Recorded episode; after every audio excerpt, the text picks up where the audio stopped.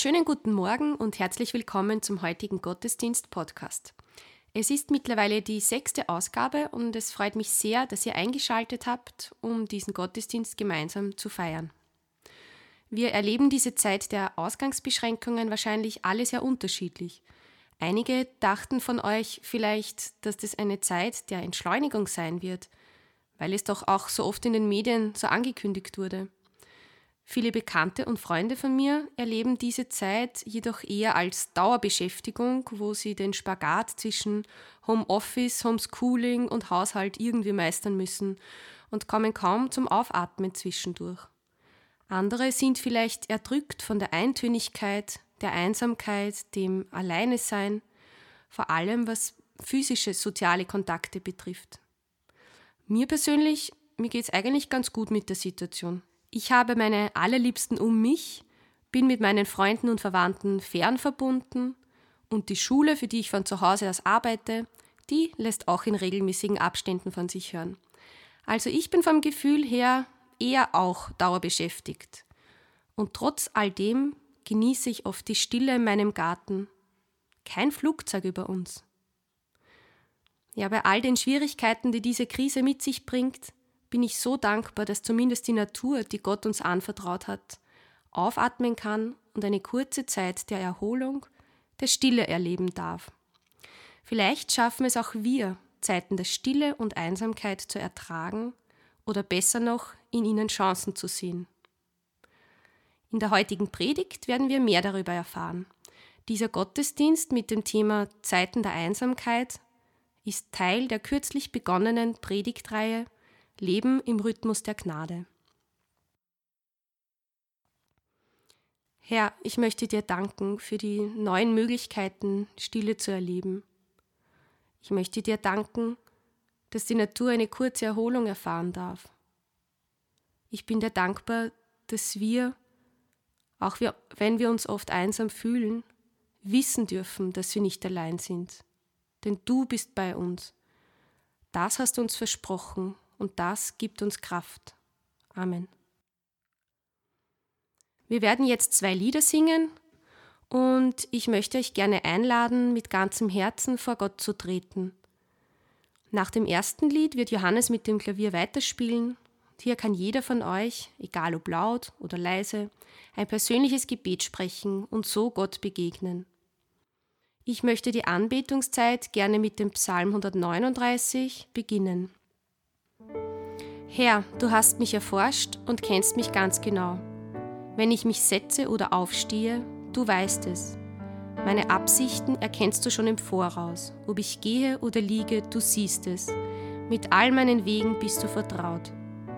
Ja, noch ehe mir ein Wort über die Lippen kommt, weißt du es schon genau, Herr. Von allen Seiten umschließt du mich und legst auf mich deine Hand. Ein unfassbares Wunder ist diese Erkenntnis für mich, zu hoch, als dass ich es je begreifen könnte.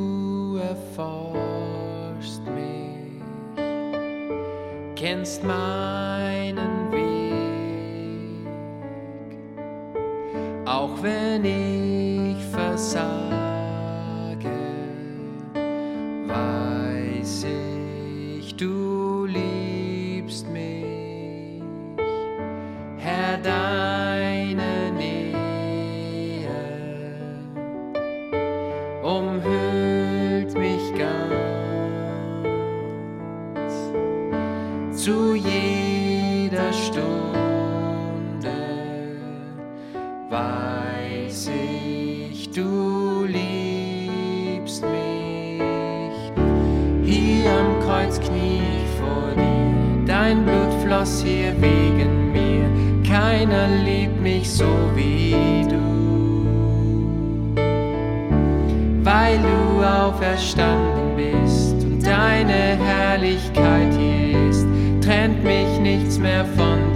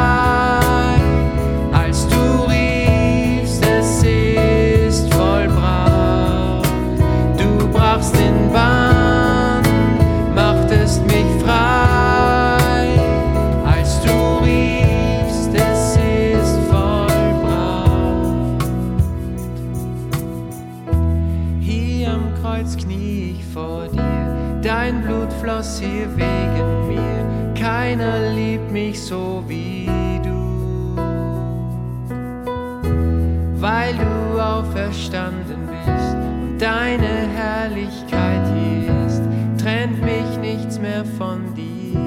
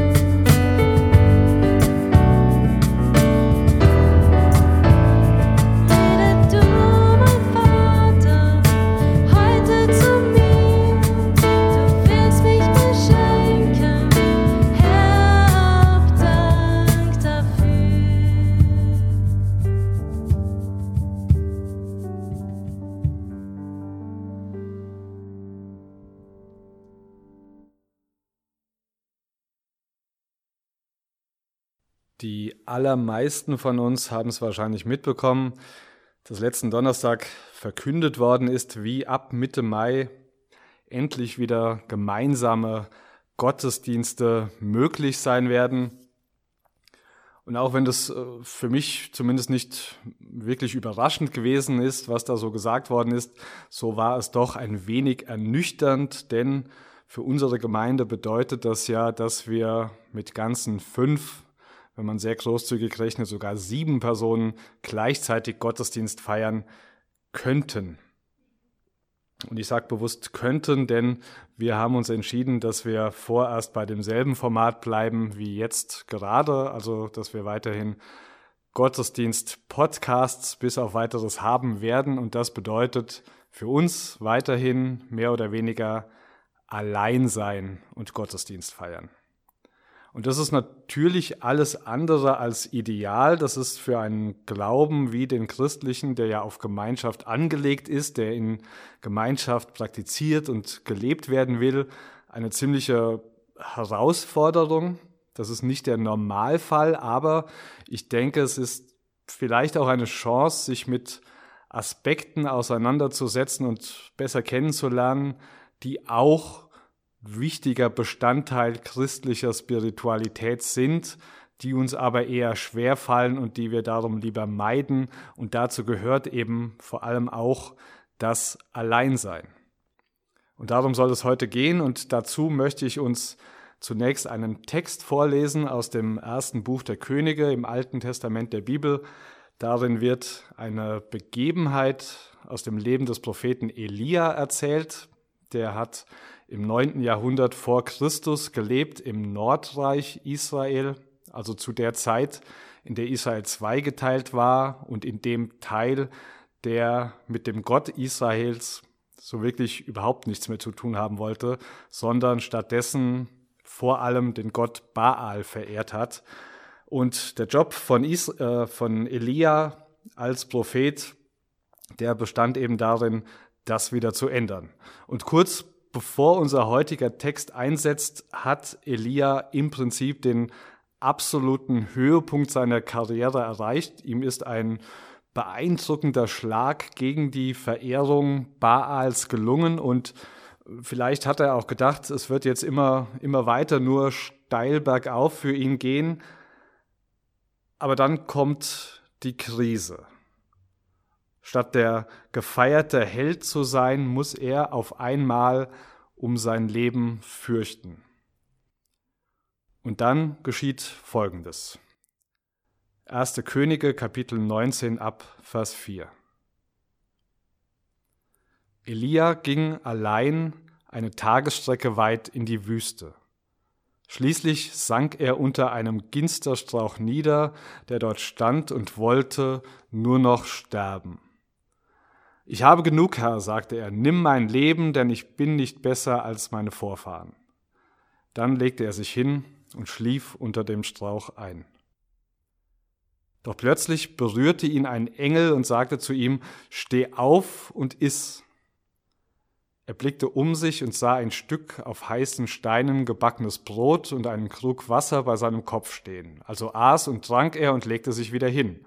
Da kam der Engel des Herrn ein zweites Mal, berührte ihn und sagte, steh auf und iss, denn vor dir liegt eine lange Reise. Er erhob sich, aß und trank, und das Essen gab ihm genug Kraft, um 40 Tage und Nächte bis zum Berg Gottes, dem Horeb, zu wandern. Dort fand er eine Höhle, in der er die Nacht verbrachte. Doch der Herr sprach zu ihm, Was tust du hier, Elia? Elia antwortete, ich habe dem Herrn Gott, dem Allmächtigen, von ganzem Herzen gedient, denn die Israeliten haben ihren Bund mit dir gebrochen, deine Altäre niedergerissen und deine Propheten getötet. Ich allein bin übrig geblieben und jetzt wollen sie auch mich umbringen. Da sprach der Herr zu ihm, Geh hinaus und stell dich auf den Berg vor den Herrn, denn der Herr wird vorübergehen. Zuerst kam ein heftiger Sturm, der die Berge teilte und die Felsen zerschlug vor dem Herrn her. Doch der Herr war nicht im Sturm. Nach dem Sturm bebte die Erde, doch der Herr war nicht im Erdbeben. Und nach dem Erdbeben kam ein Feuer, doch der Herr war nicht im Feuer. Und nach dem Feuer ertönte ein leises Säuseln. Als Elia es hörte, zog er seinen Mantel vors Gesicht, ging nach draußen und stellte sich in den Eingang der Höhle. Eine Stimme sprach, Was tust du hier, Elia? Er sagte, ich habe dem Herrn, Gott, dem Allmächtigen, von ganzem Herzen gedient, aber die Israeliten haben ihren Bund mit dir gebrochen, deine Altäre niedergerissen und deine Propheten umgebracht. Ich allein bin übrig geblieben und jetzt wollen sie auch mich noch umbringen. Da sprach der Herr zu ihm, Geh zurück auf dem Weg, den du gekommen bist, durch die Wüste nach Damaskus. Wenn du dort bist, salbe Hazael zum König von Aram, dann salbe Jehu, den Sohn Nimschis, zum König von Israel, und salbe Elisa, den Sohn Schafats aus Abel Mehola, an deiner Stelle zum Propheten. Wer Hazael entkommt, den wird Jehu töten, und wer Jehu entkommt, den wird Elisa umbringen. Doch 7000 Menschen in Israel will ich verschonen, alle, die sich nie vor Baal niedergeworfen und ihn geküsst haben. Danach verließ Elia den Berg. In dieser Geschichte sehen wir, wie Elia einen Veränderungsprozess durchlebt, wie er aus seiner Perspektivlosigkeit zu einer neuen Perspektive kommt, wie er aus seiner Verzweiflung heraus zu einer neuen Vision und Motivation für sein Leben und für seine Arbeit gelangt. Und dieser Weg, dieser Weg, den er selbst initiiert hat, führt ihn allerdings durch die Wüste. Ausgelöst von der Krise wählt Elia den Weg in die Wüste. Und das ist, denke ich, für die meisten von uns wahrscheinlich eher schwer nachzuvollziehen, warum jemand so etwas bewusst tun sollte. Wir durchleben ja gerade selbst in gewisser Weise zumindest eine Form von Wüste, aber eben eine unfreiwillige, nicht selbstgewählte. Und es gibt sicherlich manche, denen das leichter fällt, damit äh, umzugehen als anderen. Ähm, zum Beispiel hat vor kurzem jemand getwittert, alle Veranstaltungen abgesagt, niemand versucht, einen in Smalltalk zu verwickeln oder sogar Körperkontakt herzustellen, alle kümmern sich um ihre eigenen Angelegenheiten, endlich eine Welt, die uns Introvertierten entspricht. Und ich muss sagen, ich kann das durchaus nachvollziehen. Als ich vor sieben Wochen die Ausgangsbeschränkungen wegen Corona gehört habe, also nur die Wohnung verlassen, um in die Arbeit zu gehen oder für wichtige Besorgungen, sich nicht mit Leuten treffen, Abstand halten, habe ich gedacht, Moment mal, diese Ausnahmesituation, die klingt ja genau wie mein normales Leben bisher. Aber ich denke, ich denke, eine Wüste, eine echte Wüste ist da schon nochmal was ganz anderes. Denn das steht ja für absolute Einsamkeit und Stille ohne jegliche Art und auch Möglichkeit der Ablenkung. Und das fällt selbst den introvertiertesten von uns schwer, denn wir äh, lassen uns genauso von Netflix berieseln, haben beim Joggen Musik im Ohr und schauen ständig auf unser Smartphone, genau wie alle anderen auch. Elia wählt den Weg in die Wüste. Warum? Weil in der Bibel die Wüste einen Ort der Begegnung darstellt. Und zwar einen Ort der Begegnung mit Gott. Das kann man immer wieder sehen, nicht zuletzt auch im Leben von Jesus, der immer wieder die Wüste aufgesucht hat, bei dem es ein fixer Bestandteil seines Lebensrhythmus war, sich immer wieder für kurze oder auch für längere Zeit zurückzuziehen an diesen Ort der Einsamkeit und Stille, um dort Gott zu begegnen um durch Gott Veränderung und neue Ausrichtung zu erfahren.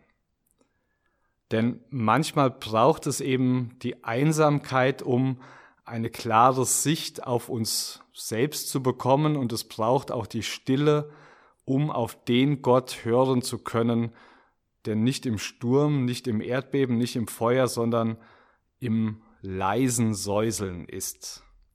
In der Übersetzung des Alten Testaments von Martin Buber und Franz Rosenzweig, die versucht, so nah wie möglich am hebräischen Original zu sein, ist hier die Rede von einer Stimme verschwebenden Schweigens.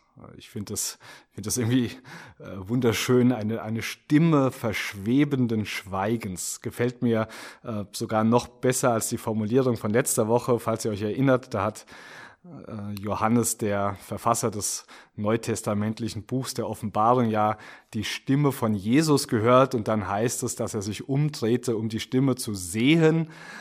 Und heute, heute lernen wir Gott kennen als Stimme verschwebenden Schweigens.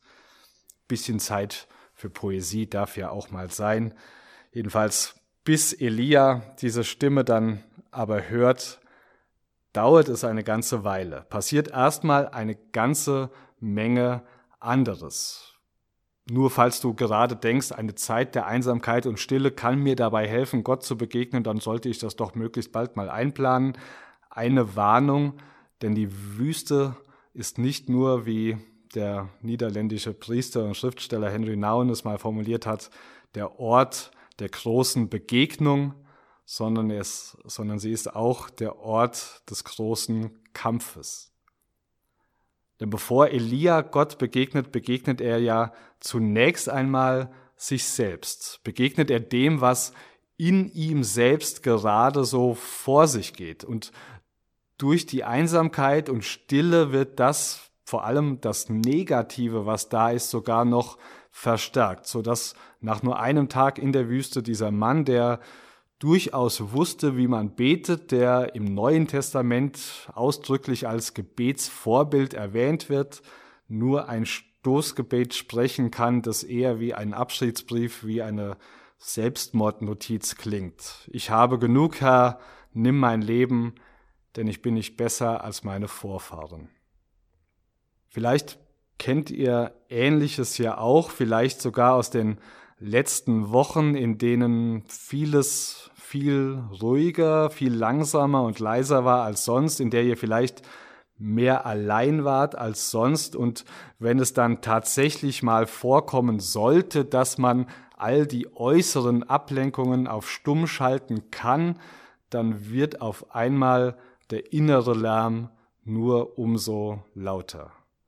Dann kommen Gefühle und Gedanken nach oben wie Anspannung und Unruhe, Selbstmitleid und Selbstzweifel. Ich bin ja auch nicht besser als meine Vorfahren. Sorgen und was ist wenn, was ist wenn, was ist wenn, Furcht und Angst, vielleicht Trauer, vielleicht auch Zorn auf den Chef, der mich gefeuert hat, auf die Politiker, die diese ganzen Maßnahmen beschlossen haben, auf die Menschen, die mich nicht anrufen. Und vielleicht Vielleicht ist das auch der Grund, warum die allermeisten Menschen sich mit Stille und Einsamkeit so schwer tun. Und warum stattdessen immer der Fernseher läuft, immer Musik im Ohr ist, wir einen vollen Terminkalender haben müssen, wir zu diesem oder jenem Event gehen müssen, wir immer Leute um uns haben müssen, wir immer reden müssen, um das zu überspielen, um das zu übertönen, was wirklich in uns vorgeht. Weil ganz viel davon ganz oft ja nicht besonders angenehm ist. Und damit konfrontiert zu werden, das kann schmerzhaft sein und es ist ein Kampf, dem standzuhalten, sich davon nicht fertig machen zu lassen. Aber seht ihr, sich auf diesen Kampf einzulassen, ist die einzige Möglichkeit, das alles auch zu überwinden, dass falsche und zerstörerische Gedanken, Lügen, die in unserem Kopf herumschwirren, korrigiert werden können, dass Wunden, die vielleicht aus Erfahrungen der Vergangenheit resultieren, heil werden können, all das, was da unter der Oberfläche bei uns ist, das, das ist ja so oder so da. Und das kommt auch so oder so raus, macht sich in Verhaltensmustern, in unserem Umgang mit anderen Menschen und so weiter bemerkbar, aber wir können es auch an einem sicheren Ort rauslassen, nämlich in der Gegenwart des Gottes, der Veränderung und neue Perspektiven möglich macht. Aber das fühlt sich nun mal leider nicht immer wie ein erholsames Wochenende in der Therme an, sondern manchmal eher wie ein Ausflug in ein Kriegsgebiet. Und es kann sein, dass das eine ganze Weile braucht und dass es eine längere Zeit so ausschaut, als ob sich gar nichts tut. Vor dir liegt eine lange Reise. Das ist das, was Elia von dem Engel zu hören bekommt und dann geht er los 40 Tage durch die Wüste. 40 Tage, an denen Elia nicht Gott begegnet, an denen er nichts von Gott hört. 40 Tage, in denen er eine Strecke von etwa 400 Kilometern zurücklegt. Das sind gerade mal 10 Kilometer am Tag, was nicht besonders viel ist in Wirklichkeit, was nicht besonders schnell ist. Es ist ein langer, langsamer, mühsamer Weg, den Elia da durch die Wüste marschiert. Die ganze Zeit mit diesen Gedanken und Gefühlen, die ihm im Kopf und durch den Körper schwirren. Manchmal braucht es einfach Zeit, bis wir den Weg in Gottes Gegenwart finden. Und ich denke, das gilt vor allem in einer Zeit wie der unseren, in der wir immer und überall mit Ablenkungen konfrontiert sind. Da, da wird es wahrscheinlich bei den wenigsten von uns funktionieren, dass wir uns einfach nur mal hinsetzen und sagen, so, jetzt bin ich mal still und einsam, los geht's, sondern das werden wir einüben müssen. Elia tritt diese Reise durch die Wüste an und an deren Ende wird er dann von Gott mit der Frage empfangen, was willst du eigentlich hier? Ähm, das ist wahrscheinlich auch nicht gerade das, was er sich erhofft hatte. Ich denke allerdings, dass Gott das nicht gefragt hat, um Informationen zu bekommen, weil er nicht gewusst hätte, warum Elia sich auf diesen Weg gemacht hat, sondern es ist die Einladung an Elia ganz offen und, und ehrlich einzugestehen, wo stehst du eigentlich gerade wirklich? wie geht's dir gerade wirklich und wie geht's dir mit mir? Und zwar wirklich. Lass mal die ganzen frommen Floskeln und Lobpreisungen weg. Wie, wie schaut's wirklich aus? Anscheinend kann Gott mit sowas umgehen. Und dann bricht es aus Elia raus, seine ganze Frustration mit im Prinzip, ich habe dir doch gedient, Gott, und was ist der Dank dafür? Manchmal braucht es einfach Zeit, bis wir den Weg in unsere eigene Gegenwart finden. Ja, bis wir erstmal wirklich ganz bei uns sind und wir uns dessen bewusst sind, was uns eigentlich wirklich um und antreibt, bis wir das uns selbst eingestehen können und es dann auch genau so vor Gott zum Ausdruck bringen können. In Wahrheit musste Elia nicht diese lange Reise machen, weil Gott so weit weg war. Nein, Gott war die ganze Zeit über bei ihm, aber Elia musste erstmal selbst bei sich sein. Gott ist immer da, aber wir brauchen die Zeit, um anzukommen. Und als Elia das endlich tut, erfährt er dann auch die Gegenwart Gottes. Dann hört er diese Stimme verschwebenden Schweigens. Und das Interessante ist, dass sich dadurch nicht auf einen Schlag alles für ihn verändert, dass er auf einmal wie magisch verwandelt ist, denn als Gott ihn nochmals fragt, was er denn eigentlich will, gibt Elia Wort für Wort genau dieselbe Antwort. Und das bedeutet ja, da ist da ist immer noch ein, ein Frust da. Da sind immer noch ungeklärte, unbeantwortete Fragen. Da ist immer noch die eigene Perspektive da. Das alles ist nicht einfach so weg, aber es wiegt nicht mehr so schwer, es belastet nicht mehr so sehr wie zuvor.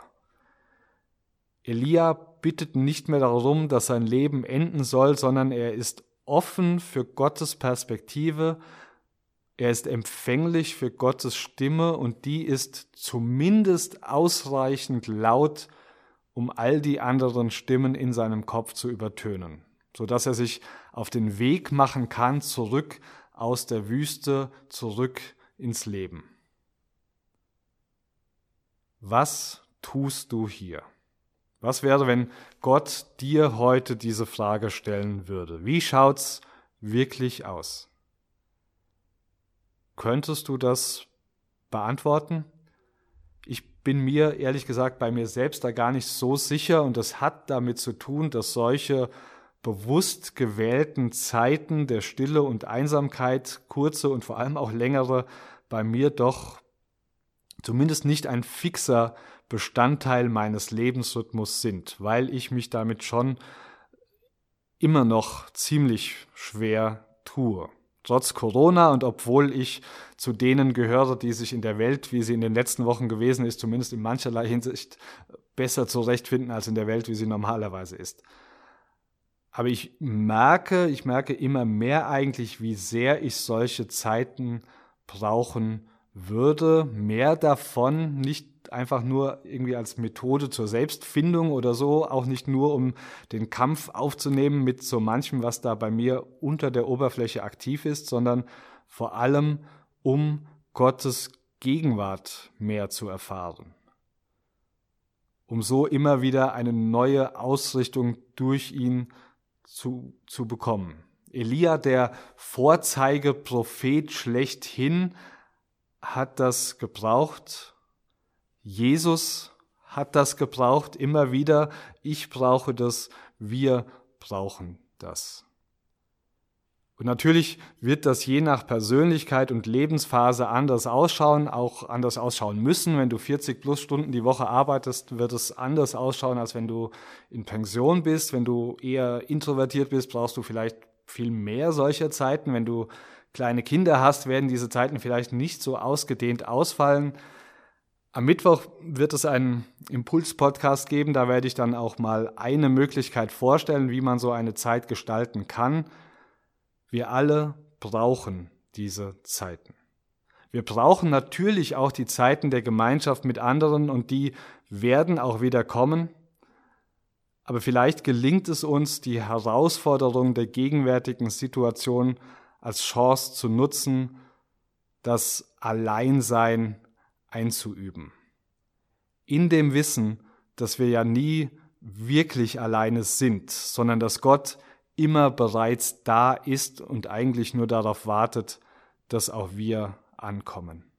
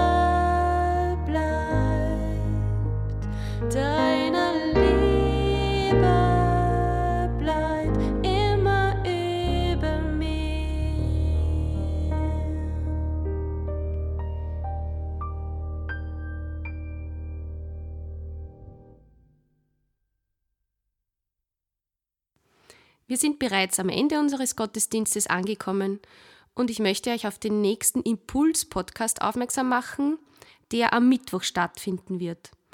Und nächsten Sonntag gibt es dann was ganz Besonderes, etwas ganz Neues, denn wir werden zum ersten Mal das Abendmahl feiern. Als Vorbereitung darauf könnt ihr euch unter der Woche schon mit Brot und Rotwein oder Traubensaft eindecken. Ich freue mich schon darauf und ich wünsche euch für die kommende Woche schöne Erlebnisse mit Gott. Ich verabschiede mich mit einem Segensspruch. Gott segne dich und behüte dich. Er lasse sein Licht leuchten über dir und mache dich heil. Keinen Tag soll es geben, an dem du sagen musst, niemand ist da, der mich hält.